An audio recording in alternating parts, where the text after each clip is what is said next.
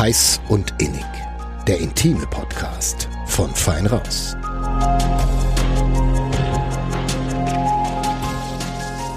Hallo und herzlich willkommen zu einer neuen Folge Heiß und Innig, dem intimen Podcast von Fein Raus. Mein Name ist Lena Wölki. Und mein Name ist Johannes Alles. Und heute hatten wir einen ganz besonderen Gast in unserem kleinen Studio, nämlich Melanie Fritz aus Erlangen. Und sie ist Sexologin und beschäftigt sich vor allem mit der weiblichen Sexualität.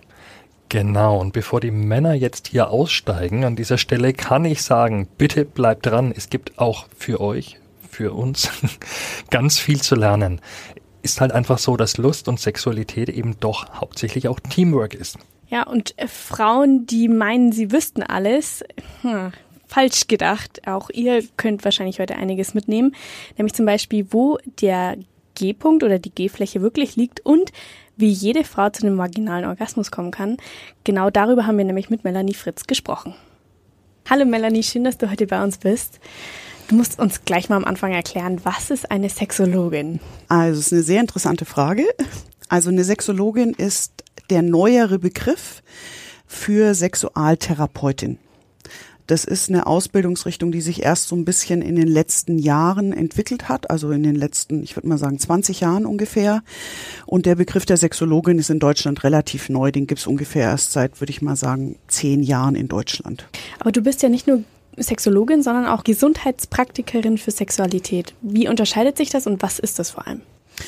Also die, ähm, die Ausbildung zur Sexologin, dafür brauchst du eine grundsätzliche Psycho therapeutische Ausbildung. Mhm. Also bei mir ist es der Heilpraktiker für Psychotherapie und ich habe diverse psychotherapeutische Grundausbildungen und der Gesundheitspraktiker für weibliche Sexualität oder für Sexualität ist ähm, einfach ähm, von einem Verband sozusagen ein ähnlicher Begriff wie der Heilpraktiker. Okay, und wie bist du dann dazu gekommen und wie lange machst du das vor allem schon? Also ich habe meine Praxis seit 20 Jahren und seit zehn Jahren bin ich auf das Thema Sex, also seit gut zehn Jahren bin ich auf das Thema Sexualität spezialisiert mhm. ähm, und das kam vor allem über mein eigenes Interesse. Also ich habe angefangen vor 20 Jahren mit Menschen zu arbeiten, weil ich einfach Interesse hatte, wie, wie Menschen funktionieren sozusagen. Und auch, ich wollte mich selber besser kennenlernen, ich wollte verstehen, warum wir so sind, wie wir sind. Und dann kam, als ich selber so Ende 30 war, das Thema Sexualität und das war erstmal aus einem eigenen Interesse. Also wo ich mir dachte, das, was ich bisher wusste oder kennengelernt habe, ist, da geht noch was. Mhm. Also sowas wie, da war so ein Geschmack von, da ist noch Luft nach oben. Und dann habe ich mich angefangen, damit auseinanderzusetzen. Erstmal für mich selber und dann habe ich gemerkt, dass das Thema sehr groß ist und dass ich da richtig Spaß dran habe. Und dann hat sich das so von selber erweitert und inzwischen ist es, mache ich nichts mehr anderes. Also ich beschäftige mich tatsächlich den ganzen Tag mit Sexualität. Ja, ich muss auch Marketing machen und Buchhaltung mhm. und Termine, aber ansonsten dreht sich mein Leben um Sexualität. Gibt es dann irgendwann mal so ein Overflow? Sie sagt, oh, gerade zu viel Sex? Im Kopf, meine ich jetzt?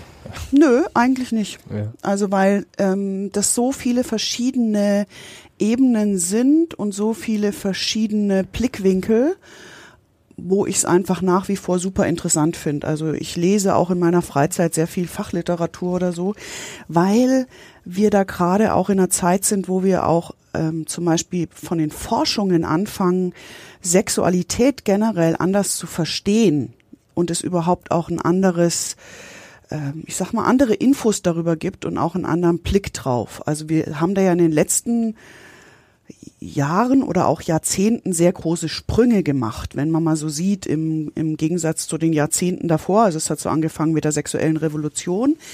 Aber auch in den letzten zehn Jahren ist da sehr viel passiert. Also als ich angefangen habe, meine Praxis mit der Sexualität zu eröffnen, da haben noch alle gesagt, das ist ein Thema, da kommt keine Frau, da wirst du nie davon leben können oder so. Da war das auch, da gab es nicht viele Infos drüber. Also da war dieses ganze Thema noch so ein bisschen in der Schmuddelecke. Und heute ist es ja viel normaler. Also siehe dieser Podcast mhm. oder so. Ja, das war vor zehn Jahren im Wochenendmagazin über sechs ein Artikel Puh, also ich weiß, vor zehn Jahren, da gab es einen Artikel über die Kuschelabende, das war schon hu, ja, so. Mhm.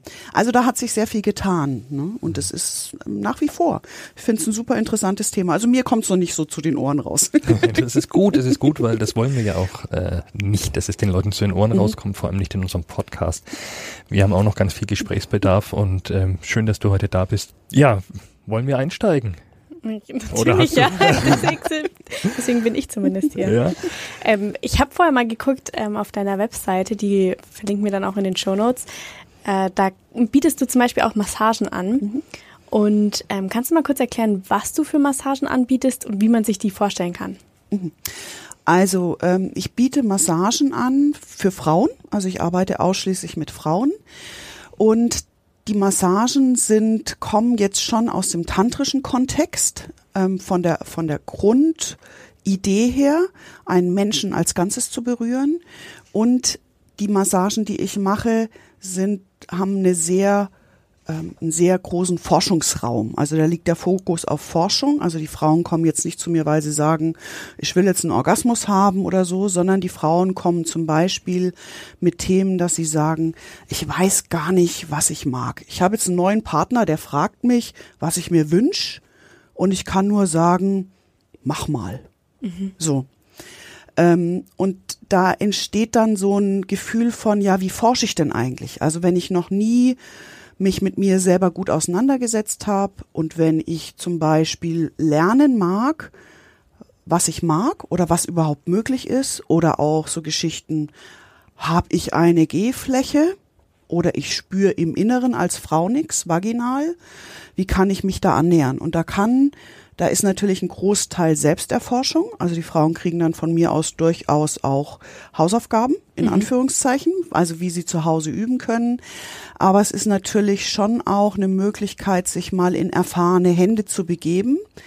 Ähm, jemandem, also ich erkläre auch viel in der Massage und ich rede viel mit den Frauen, dass sie ein anderes Fühlen von sich selber bekommen. Mhm.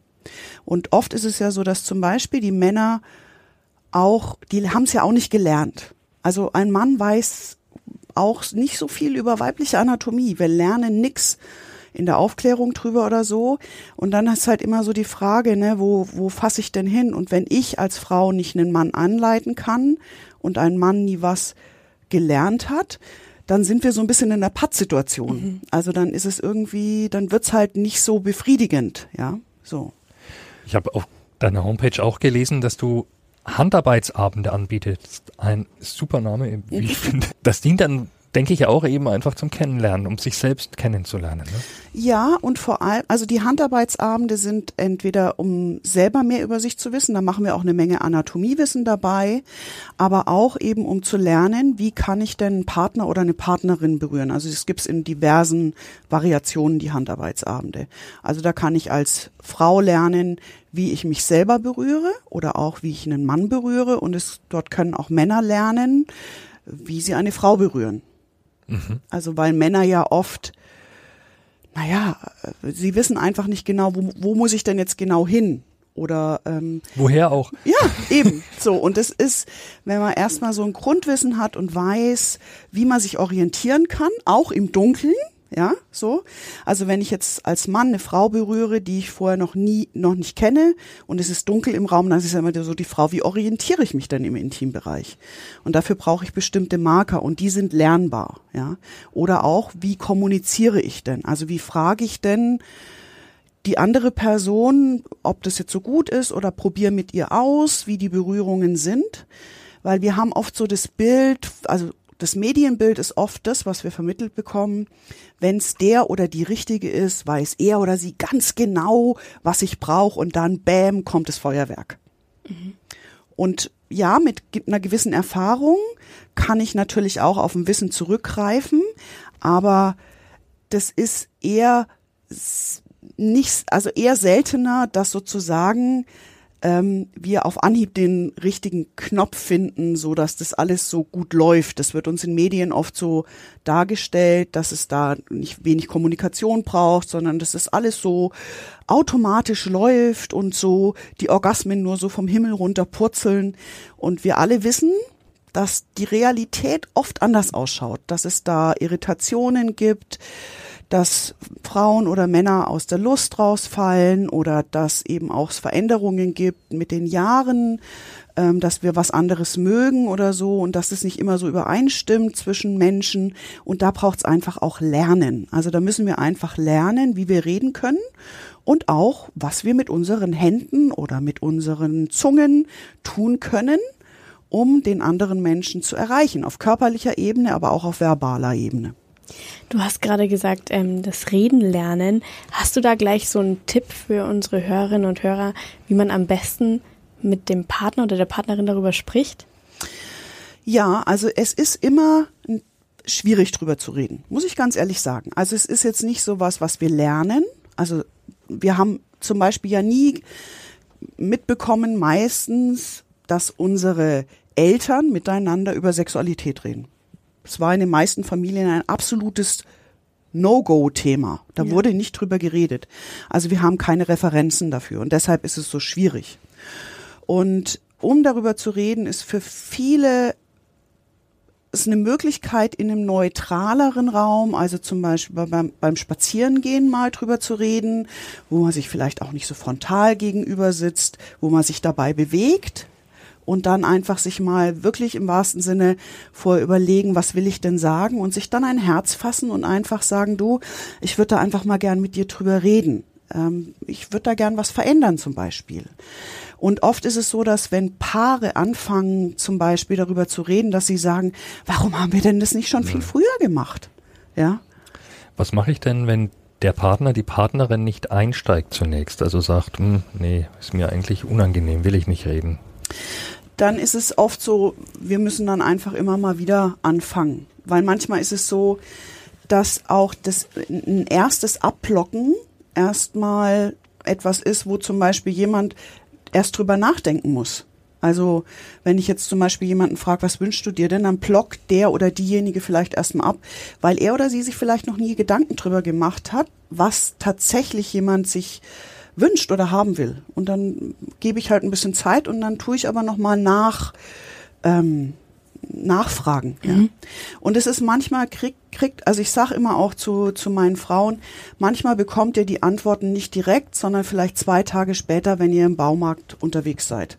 Bekommt ihr auf einmal die Antwort auf eine Frage, die ihr vor zwei Tagen gestellt habt.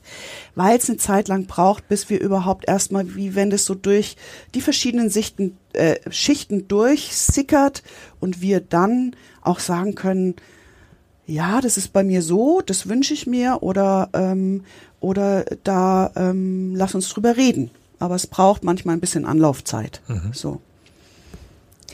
Ich würde gleich gern noch tiefer einsteigen in das ganze Thema, aber vorher noch, ähm, du bietest auch ein Seminar an, das nennt sich Kraftvoll durch Wechseljahre. Mhm. Und da hätte mich jetzt gleich mal noch interessiert, Gibt es da denn einen Unterschied dann in den Wechseljahren? Was bietest du da auch an? Also die Wechseljahre sind genauso wie andere große Hormonumstellungsphasen bei Frauen ein sehr großer Wechsel auch in der Sexualität. Also das, da verändern sich die Hormone, da verändern wir Frauen uns auch ähm, vom, vom Archetyp, also da gehen wir in eine andere Rolle rein. Und ähm, manche Frauen haben durch die Wechseljahre einen Libido-Verlust, also weniger Lust zum Beispiel, auch die Schleimhäute verändern sich. Und gleichzeitig ist es auch so, dass sich in den Wechseljahren, das ist jetzt unser Thema heute nicht, aber auch bei den Männern viel verändert in dieser Zeit. Auch bei denen verändern sich die Hormone, das Testosteron wird weniger. Und dadurch verändert sich meistens bei Frauen und bei Männern in dieser Zeit, ich sage jetzt mal zwischen 40 und 60, ganz grob, ähm, die Sexualität. Wir brauchen dann oft eine andere Art von Sexualität, also weg von dem schnellen, feurigen Sex, ähm, der oft in der Jugend durch sehr Hormon auch durch die Hormone angeschubst wird, eher auch in eine andere Form. Und dann ist natürlich die Frage, wie kann denn das ausschauen? Und darüber reden wir in, also in diesem Kurs, den mache ich mit meiner äh, Frauenärztin zusammen. Und ähm, dort geht es viel darum, was passiert tatsächlich im Körper, worum, was kann ich verändern, wie kann ich auch diese ganze Veränderungsphase unterstützen. Und da geht es nicht nur um die Sexualität, sondern auch um diesen ganzen Wechsel in dieser Zeit. Mhm. Du hast gerade schon gesagt, dass in den Massagen auch viel aus der Richtung Tantra mitspielt. Warum ist das denn so eine gute Art und Weise für sich selber erforschen oder auch den anderen erforschen? Also ich kann es für mich sagen, Ja. was ich darunter verstehe. Ich habe Tantra kennengelernt als einen Weg, wo Sexualität nicht zielorientiert ist, in erster Linie. Also das heißt, es darf dort schon Lust sein, es dürfen auch Orgasmen sein, aber es ist ähm, in die, die tantrischen Berührungen, da geht es viel ums Fühlen und nicht ums Funktionieren. Also das heißt, wir öffnen einen Raum, wo ich wirklich die Chance habe, mich selber zu fühlen und nicht der Anspruch ist, irgendwo hinzukommen, nicht der Anspruch ist, was erreichen zu müssen, sondern ein Raum von Begegnung, von Kontakt mit mir selber und auch mit einer anderen Person möglich wird. Und das ist beim Sex, gerade bei schnellem Sex, One-Night-Stands, da ist der Kontakt meistens sehr wenig. Und das gibt dann oft ein Gefühl von, ja, habe ich jetzt gehabt, aber macht nicht so lecker satt vom Gefühl her. Und das macht einen Unterschied, wenn ich eben einem, einem anderen Menschen auch emotional mehr begegne. Und ähm, da das tut sich in sehr vielen Ebenen mit dem Sexo Corporate, was ich später kennengelernt habe, also in meiner Ausbildung als Sexologin. Da gibt es sehr viele Überschneidungen und Parallelen. Also es ist jetzt nicht nur, dass das bei Tantra möglich ist, sondern es gibt auch inzwischen eben andere Richtungen, die sehr ähnliche Ansätze haben, also die auch mit den verschiedenen Ebenen arbeiten und wo wir lernen können, wie ich überhaupt auch in diesen emotionalen Raum zum Beispiel komme. Apropos Tantra, wen das von euch äh, Hörerinnen und Hörern jetzt noch mehr interessiert, wir haben dazu schon mal eine Folge aufgenommen. Die allererste, die könnt ihr jetzt an der Stelle, also nach unserer Folge, gleich nochmal nachhören. Ja, Johannes, wollen wir tiefer einsteigen in das Thema? Noch tiefer, auf jeden Fall. Wir wollen ja heute vor allem über weibliche Lust reden, aber ich merke schon und bin darüber sehr froh, ähm, du beziehst auch immer wieder die Männer ein, weil es ja doch ein Zusammenspiel ist, nämlich. Und äh, meine Hoffnung ist nämlich, dass heute auch Männer, die uns zuhören und auch ich als Gesprächspartner hier ein bisschen was mitnehme ähm, über die weibliche Lust. Und ähm, als erstes würde ich dich gerne fragen, wie unterscheidet sich denn, wie unterscheiden sich denn weibliche und männliche Lust? Also es ist eine unserer grundlegendsten Fragen. so. Und als allererstes mag ich sagen, dass das, dass es, dass es zwar grundlegende Pauschalisierungen gibt, aber dass die sehr oberflächlich sind. Also weil jeder Mensch super individuell ist. Ja. Aber um es ein bisschen klarer zu machen, benutze ich manchmal diese Pauschalisierungen in dem Wissen, dass alles unterschiedlich ist und jeder Mensch individuell ist, weil sonst denken immer die Leute gleich, das ist so oder so und da möchte ich eigentlich weg. Aber prinzipiell ist es so, dass die weibliche Lust oder die weibliche Sexualität oft langsamer ist als die männliche Sexualität. Also das heißt, die männliche Sexualität tut aufgrund auch der unterschiedlichen Hormone auf Reize viel schneller reagieren. Also da wird die Erregung als sexueller Reflex schneller ausgelöst. Und die hat auch einen stärkeren, steileren Anstieg oft. Und die Frauen brauchen auch, weil sie in der Sexualität, wenn wir jetzt auch mal vom Sex in Form von Penetration reden, in einer anderen Rolle sind, eine andere Entspannung. Also eine Frau nimmt ja den Mann auf. Und das ist, dafür braucht sie eine andere Entspannung und eine andere, ich mag dieses Wort Hingabe nur bedingt, weil das so stark in unserer Gesellschaft schon so eine starke Prägung hat. Aber im Prinzip ist es etwas, wo wir uns öffnen müssen. Und der Mann ist aber jemand, der in einer aktiven Rolle bleibt und deshalb sozusagen auch in einer anderen Energie ist als die Frau.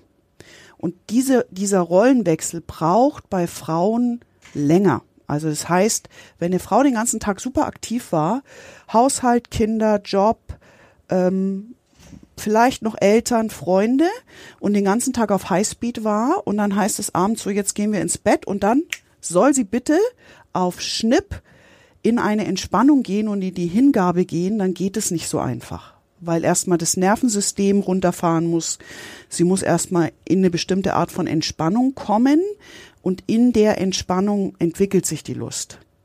Zumindest die gut gefühl, gefühlte, nährende Lust. Also ich kann natürlich auch aus diesem Stress heraus Sex haben, der vielleicht auch lustvoll und mit einem Orgasmus ist, aber dann oft nicht so nährend ist. Mhm. Also merkst schon, es ist ein bisschen komplexer, ne? So, ja, ja? Aber durchaus plausibel. Ja. ja, so. Und da unterscheidet sich vom Tempo männliche und weibliche Sexualität und auch von den Rollen her ein bisschen, von eben ähm, in dem Sinn, dass wir was aufnehmen oder auch eher in der aktiven Rolle sind als Mann. Wie kann denn eine Frau es schaffen, in diese Entspannung zu kommen? Und wie kann der Mann vielleicht helfen, der Frau dabei, in so eine Entspannung zu kommen? Also, ich finde, es kommt einmal drauf an, auf gute Berührungen, also auf einen guten emotionalen Kontakt auf der anderen Seite, also dass ich wirklich auch eben auf die Frau eingehe, was sie wirklich mag. Und jetzt kommen wir wieder zum Thema Kommunikation, mhm. dass ich auch weiß, was sie mag, was sie sich wünscht. Und da ist es ja sehr unterschiedlich, was Frauen an Berührungen mögen. Die einen wollen vielleicht ganz zart mit den Fingerspitzen, ne, so wie so federleicht zehn Minuten gestreichelt werden und die anderen sagen, kannst du mich mal richtig anfassen und wollen massiert werden. Oder andere wollen eine philosophische Diskussion führen und erstmal dem Mann wieder auf einer Augenhöhe begegnen und sich als als vielleicht also auf, auf einer geistigen Ebene angetriggert werden. Und das ist eben absolut individuell. Also da kann ich dir leider keinen Zehn-Punkte-Plan geben. Aber es läuft alles auf so eine Art Vorspiel raus, oder? Ja. Egal wie das aussieht. Also ja. es kann auch was ganz anderes sein. Genau. Vielleicht also, hilft es ja auch eine Folge keine Ahnung, von einer Serie zu gucken oder so, oder? Ja, also das würde ich jetzt sagen, wahrscheinlich eher weniger, weil also dieses ähm, Fernsehen oder ähm, sowas passiv konsumieren ist eher was, was jetzt unsere Sinnlichkeit nicht anregt. Also unser Schmecken, unser Fühlen, unser Tasten. Wenn ich zu zweit nebeneinander auf dem Sofa sitze, dann komme ich zwar in eine Entspannung, aber es ist eher so eine Entspannung von ich also wo so. okay. Naja, gut, aber wenn es in dieser Serie, sagen wir mal, auch sexuelle Elemente gibt, Szenen, Sexszenen, muss jetzt nicht gleich Pornografie sein, darf es aber natürlich auch, ähm, kann das nicht dazu führen? dass, es, dass man ähm, ja, aufeinander Lust bekommt, sage ich jetzt einfach mal. Das kommt eben, ja, das kann sein, wenn es für beide Personen ein Reiz ist, der sozusagen den sexuellen Reflex der Erregung in Gang setzt.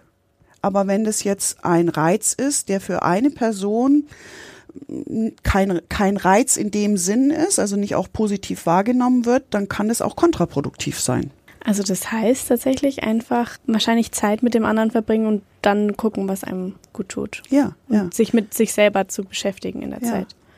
Mhm. Also es gibt auch ähm, eine Studie, die für Frauen diese fünf stärksten Trigger hat für ähm, wie sexuelle Lust angeregt wird.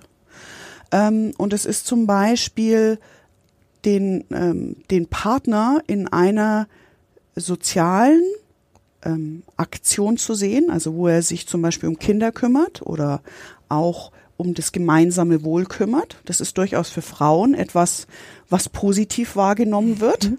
ja.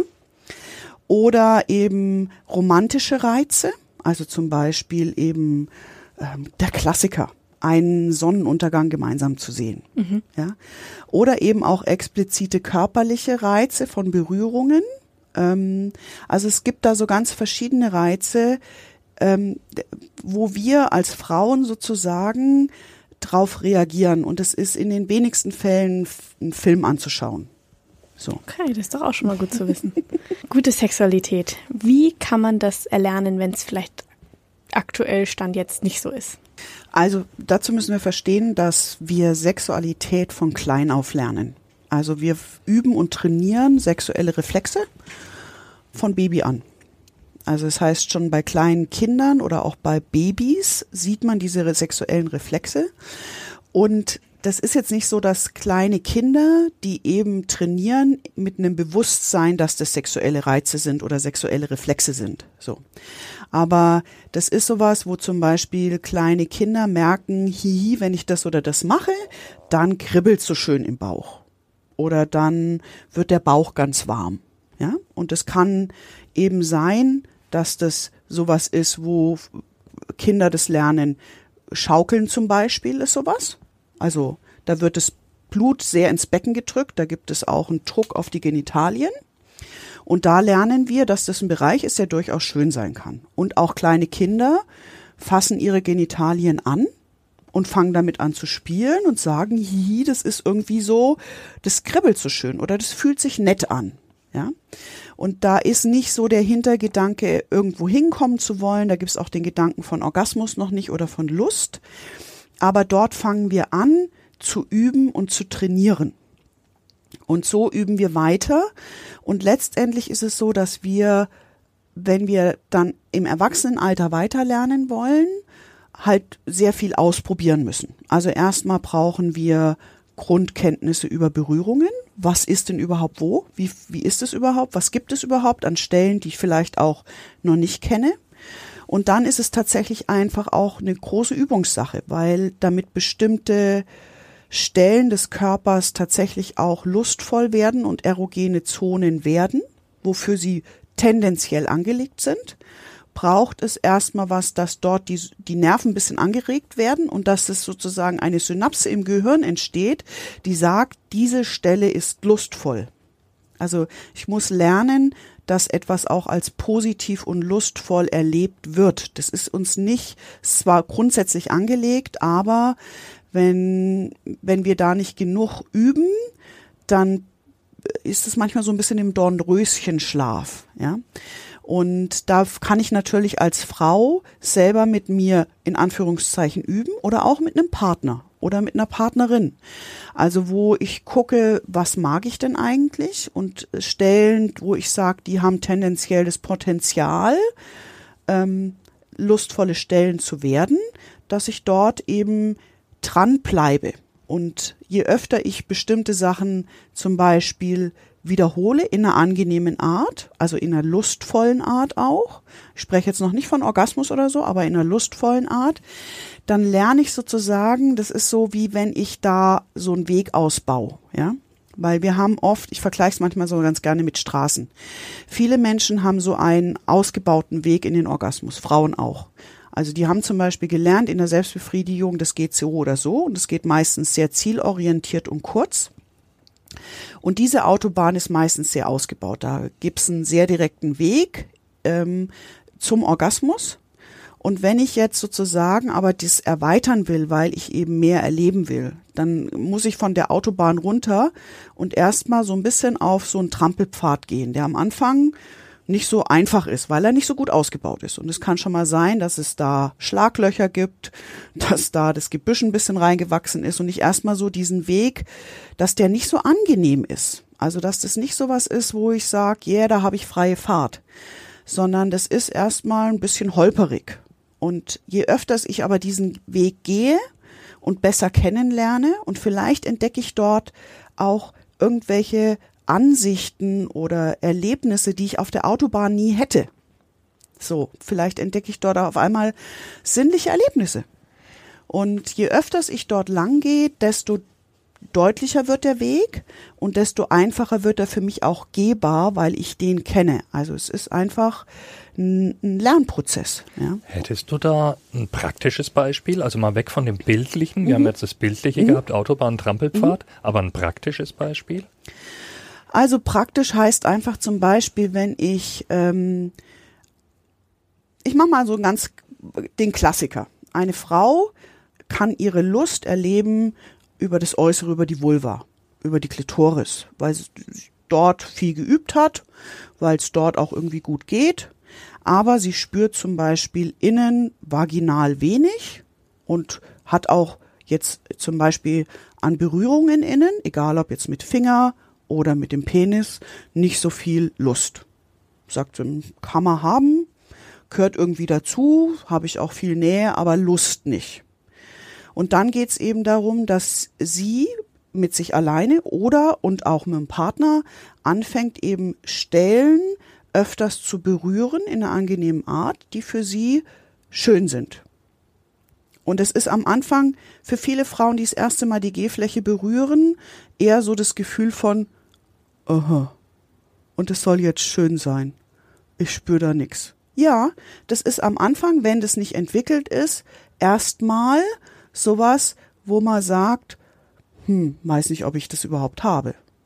Und das ist dann wirklich ein Weg, dann sozusagen durch die richtigen Stellen, durch die richtigen Berührungen und durch das richtige Surrounding zu lernen, diese Stellen als lustvoll zu erleben und damit sozusagen die Nerven anzuregen und das Gehirn dazu zu bringen, diese Stellen wahrzunehmen und diese Stellen auch als lustvoll wahrzunehmen.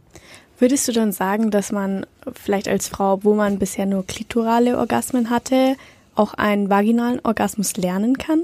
Definitiv ja. Also es gibt ja relativ wenige Frauen, muss man auch ganz klar sagen, die rein vaginale Orgasmen können, in Anführungszeichen, ja. Ähm, aber es ist tatsächlich etwas, was Frauen lernen können, wenn sie das wollen.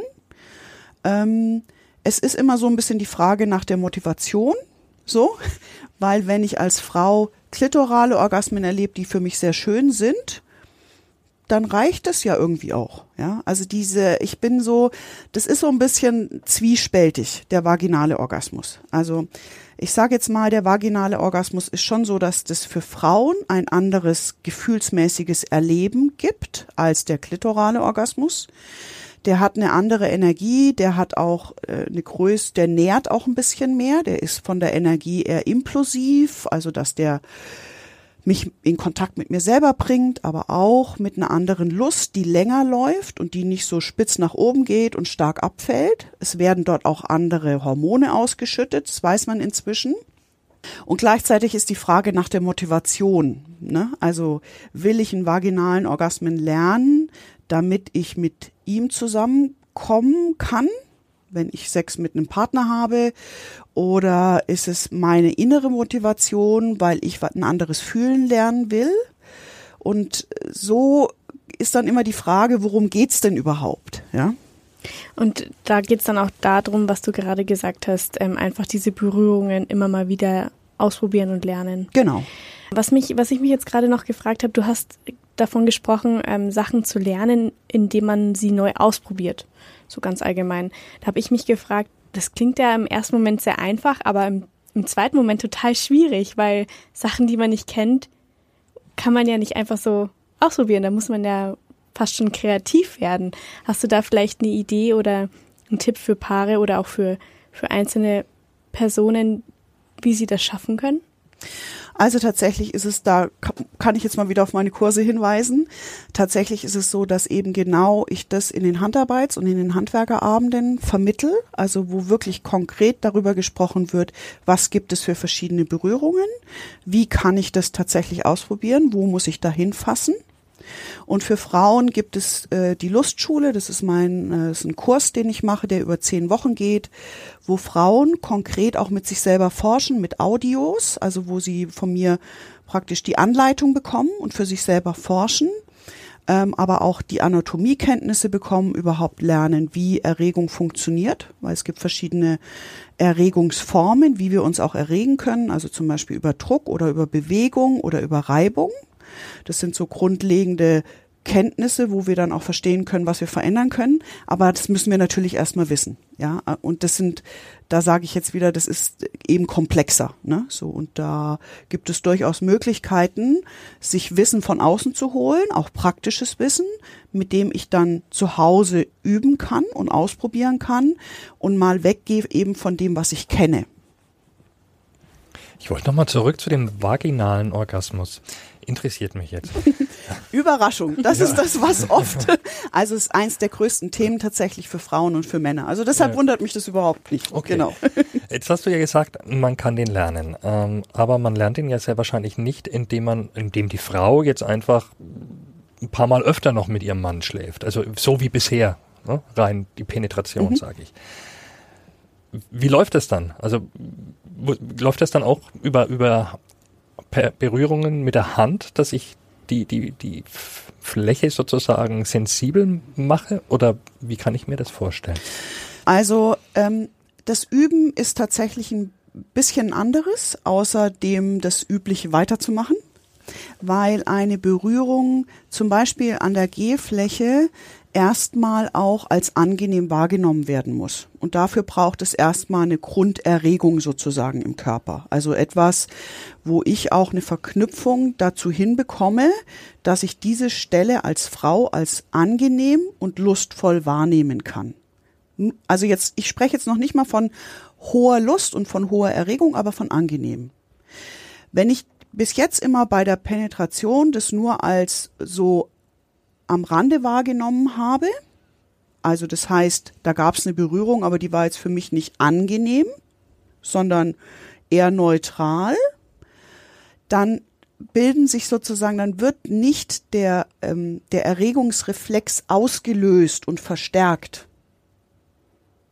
Das heißt, ich kann zwar erogene Stellen berühren und stimulieren, aber wenn es auf eine nicht angenehme Art passiert, die ich als positiv wahrnehme, hilft es nichts.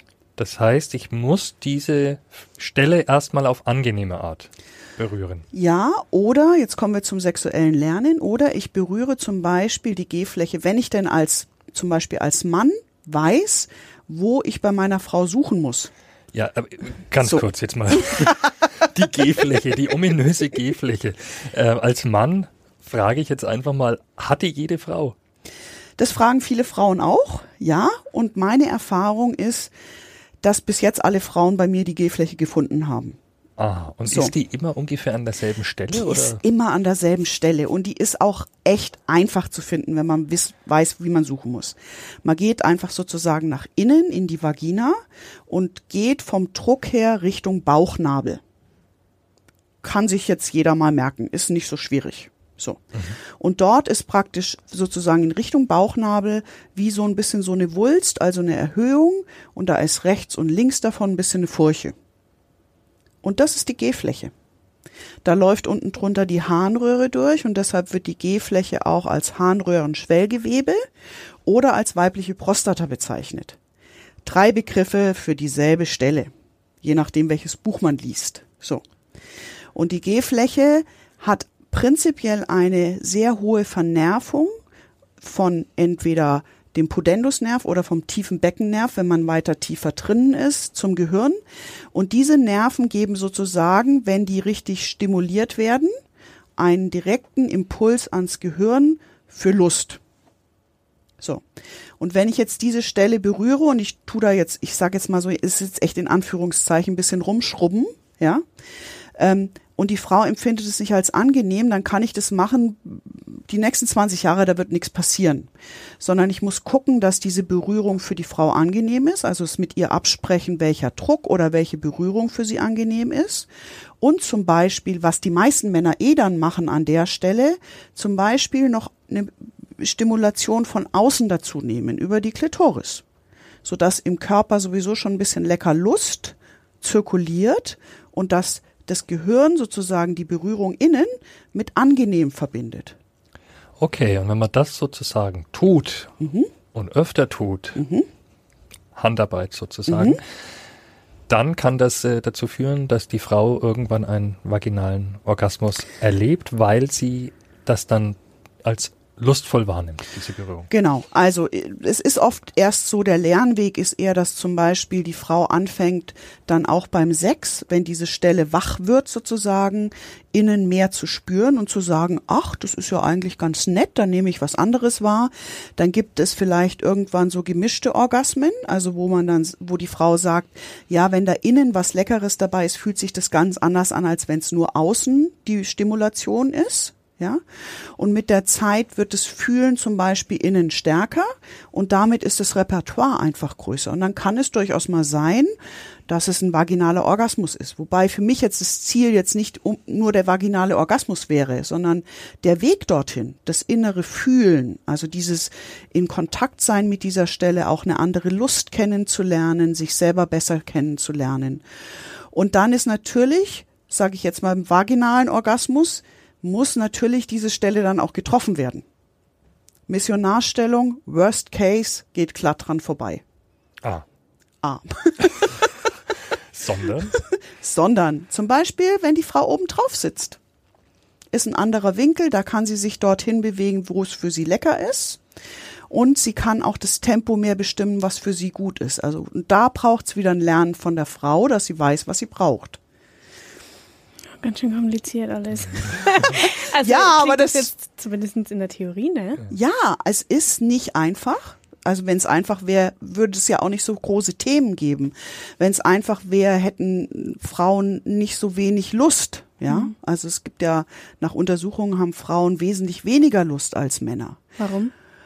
Das hat viele Ursachen. Einmal, ähm, weil wir als Frauen ähm, meiner Meinung nach oft in der Erziehung lernen, dass eine Frau, die viel Lust hat und die viel lebt, le also die auch viel lebt, eher in so eine Schlampenecke gestellt wird. Ja, also als Frau muss man auch nach wie vor bei uns schon vorsichtig sein, was sage ich, ja, wie präsentiere ich mich, wenn ich jetzt als Frau sagen würde, ja, ich lebe meine Lust total fröhlich, ich habe zehn Liebhaber,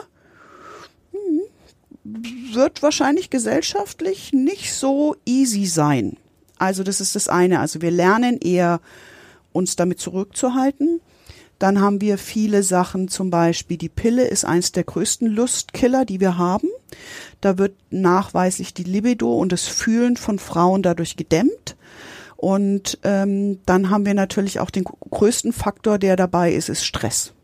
Also Stress ist nachweislich, nachweislich einer der größten Lustkiller. Also wenn wir einen hohen Stress haben, dann empfinden wir weniger Lust. So und wenn Wenn ich kurz einhake, Männer haben ja denselben Stress oft, aber der Unterschied ist aus das, was du eingangs gesagt hast, Mhm. dass Frauen einfach länger brauchen, um in so ein Lustempfinden oder in so eine Entspannung zu kommen. Ja. Und bei Männern, die können diesen Stress dann offenbar einfach mal. Äh, Ja, da, also da sind wir wieder, es ist wieder so die Frage männliche, weibliche Sexualität ein bisschen, aber auch, wo, wozu habe ich Sex? Warum habe ich Sex? Wenn ich jetzt sozusagen ähm, als Mensch Sex habe, um vor allem Stress abzubauen. Also ein Orgasmus ist ja auch ein Entspannungsmoment und ähm, ent, ein Entladungsmoment. Wir sind ja danach super entspannt, ja? Hoffentlich zumindest, ja. Und ich kann natürlich Sex haben, um mich zu regulieren, um zu sagen, ich muss mal den Stress loslassen, ich muss meinen Kopf frei bekommen, ich will dafür Sex haben. Oder ich will Sex haben, um in Kontakt zu kommen, um mich zu spüren, um wirklich auch in, einen, in Kontakt mit meinem Gegenüber zu kommen. Also diese emotionale Ebene, ja. Und dafür braucht es was anderes. Ich kann auch als Frau, sage ich jetzt mal, genauso, ja, abends so einen kurzen Selbstbefriedigung, ja, meinetwegen mit dem Vibrator, um einschlafen zu können. Ja, hat eine andere Qualität als Sex, der mit Kontakt stattfindet und mit äh, wirklich Herz und Emotionen, ja. Und ähm, da ist sozusagen schon auch ein großer Unterschied, wo also für Männer, die oft auch Sex haben, um sich zu regulieren. Das ist auch wieder Testosteron bedingt oft. Und oft haben Männer gelernt, dass das was ist, was was eben ihnen hilft, um sich zu entspannen. Würdest du dann sagen, wenn man zu oft diese, diese Art wählt, sich selber zu regulieren oder sich sogar beim Einschlafen zu helfen, dass man dann die andere Art, also dieses eher lustvollere, gar verlernt? Also ich finde, das kann beides gut nebeneinander existieren. Ich würde da kein Entweder-Oder machen. Also weil ich sage immer, also ich, also meine persönliche Meinung ist, ein schneller Orgasmus vorm Schlafengehen ist besser als jedes Medikament. So. Wenn der dich entspannt, wenn der dir hilft, dich zu entspannen und einzuschlafen, why not? So. Ähm, und parallel kann es aber eben auch die klare Entscheidung geben, zu sagen, ich habe auch Sex, wo es um eine andere Ebene geht. Aber darüber reden wir ja meistens nicht. Ich sage ja nicht zu meinem Partner oder zu meiner Partnerin, ich hatte heute so einen Stress, lass uns bitte Sex haben, damit ich entspanne. Und ich sage zu meinem Partner oder Partnerin auch nicht, ich habe das Gefühl, wir sind emotional nicht mehr so gut in Kontakt, können wir mal wieder Sex haben, dass wir wieder einander fühlen und emotional uns näher kommen. Also, sondern es ist ja immer so die Frage, ne, ist es klar, worum es geht? Ja.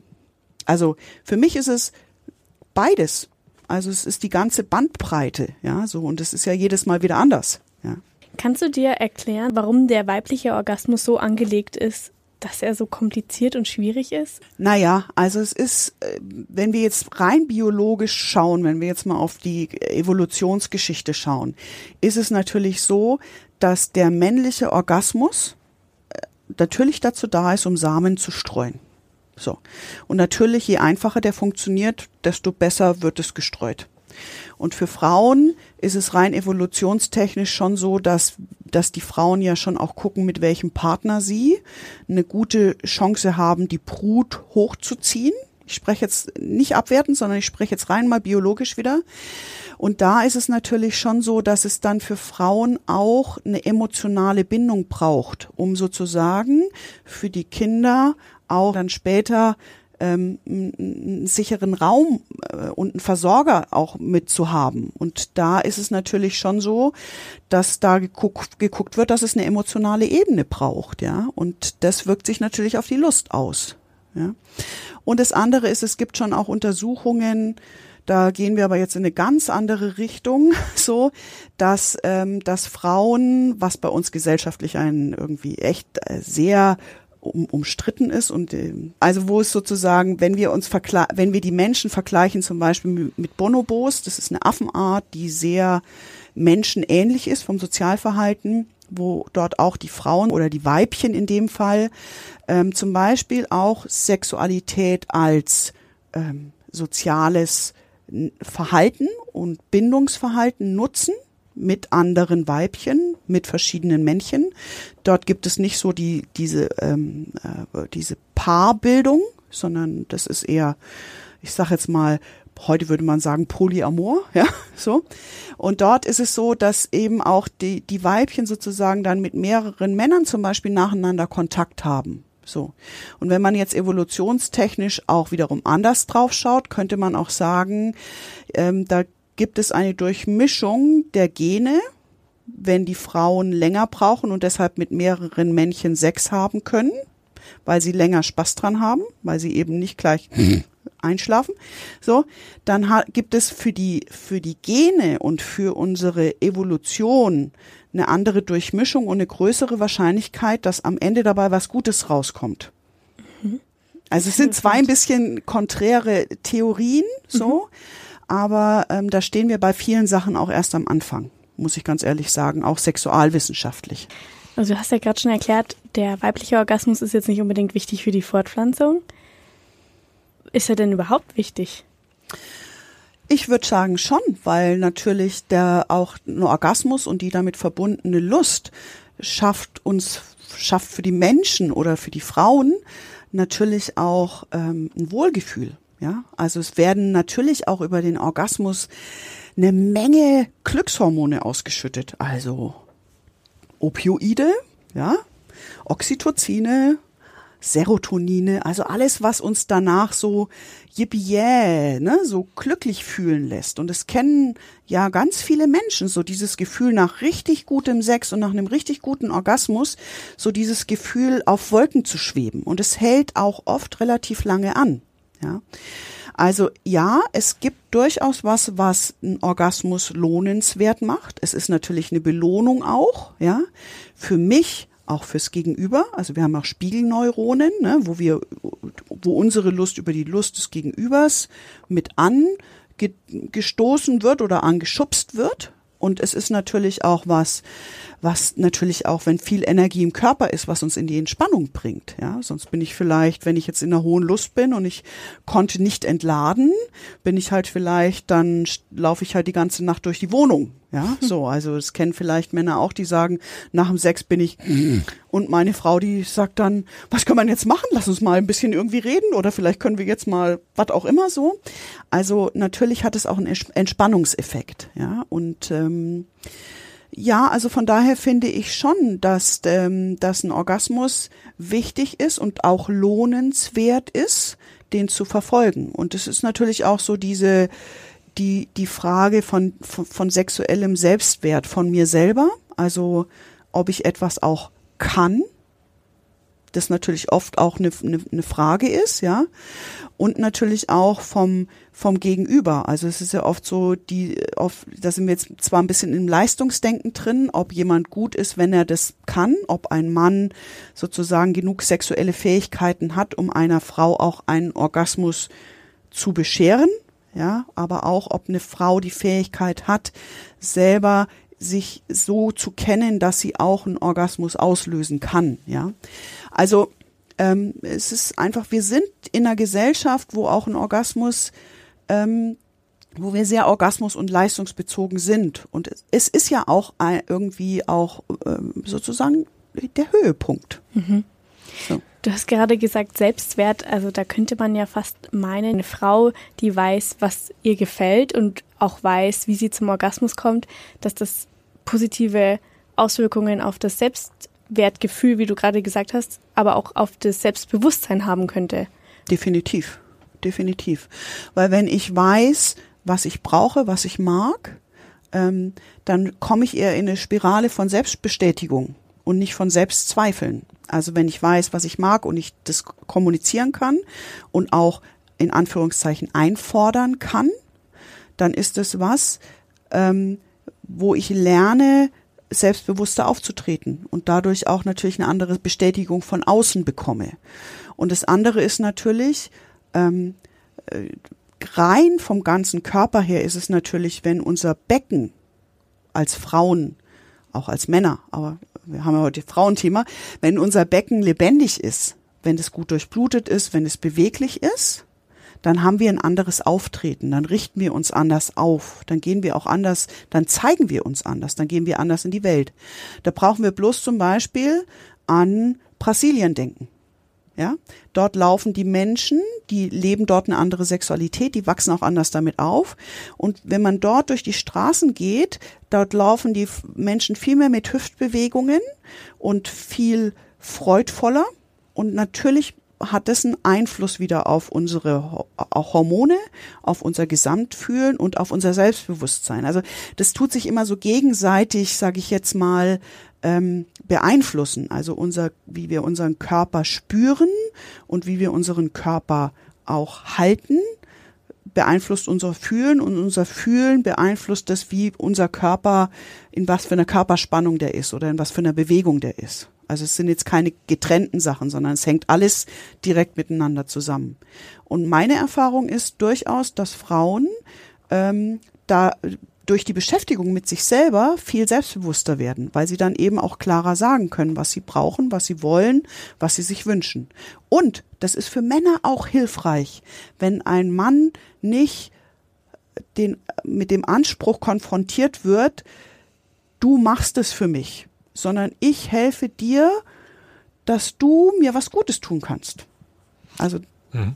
Ich könnte mir sogar vorstellen, dass eine Frau, die ihren Körper kennt, die in der Lage ist, Orgasmen zu erleben, dass die nicht nur ihren eigenen Selbstwert steigert, sondern sogar den ihres Mannes. Weil der ja dann auch ein positives Erlebnis hat. Ja. Weil er das Gefühl hat, hey, ich mhm. helfe ihr oder ich ja. bin da beteiligt und äh, ich kann auch was. ja. ähm, ja. ja. Ja, es ist ja dann auch ein Teamwork. Mhm. Ne? So, also es ist sowas, wo wir dann den anderen auch besser kennenlernen und wo wir eben auch zusammen gemeinsame Projekte zum Beispiel haben können. Ja, und wo natürlich, sage ich jetzt mal, wenn beide viel Spaß am Sex haben, also wenn eine Frau zum Beispiel nicht Sex erlebt, der für sie wiederholenswert ist, wird sie auch die Lust daran verlieren. Also für mich ist nicht der Orgasmus das Merkmal für guten Sex, sondern ob der Sex so war, dass er wiederholenswert war.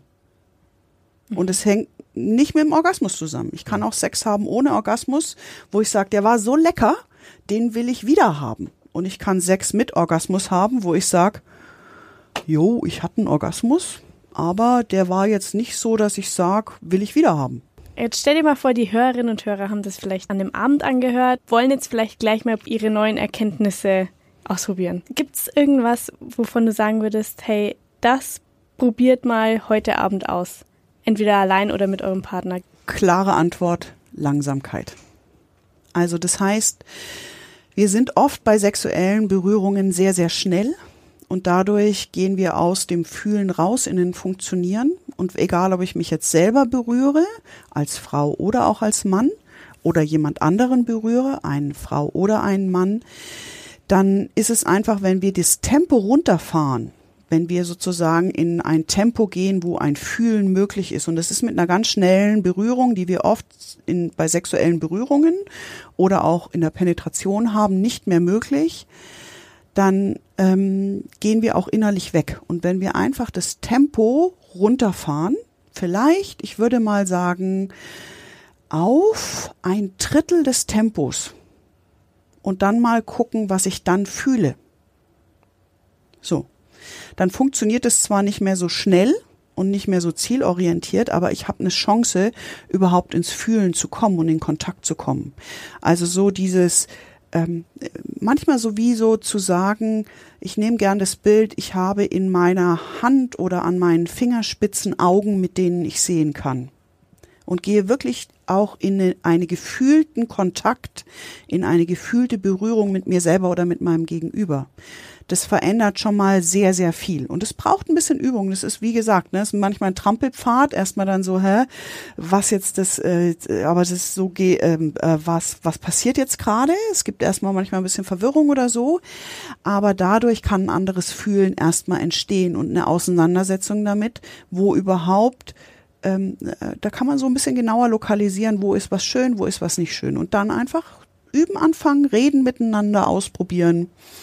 Da kann man schon mal ganz viel machen. Das ist doch eine tolle Hausaufgabe. und wenn ihr darüber hinaus dann noch mehr erleben und erfahren wollt, dann schaut euch gerne mal die Kurse an von Melanie. Dann, Johannes. Vielen Dank. Spannend war's. Haben wir viel gelernt. Ja. Definitiv. Dann sagen wir danke fürs Zuhören und dass du uns heute besucht hast, Melanie. Und wir hören uns dann in zwei Wochen wieder. Bis dahin. Tschüss. Ciao. Tschüss.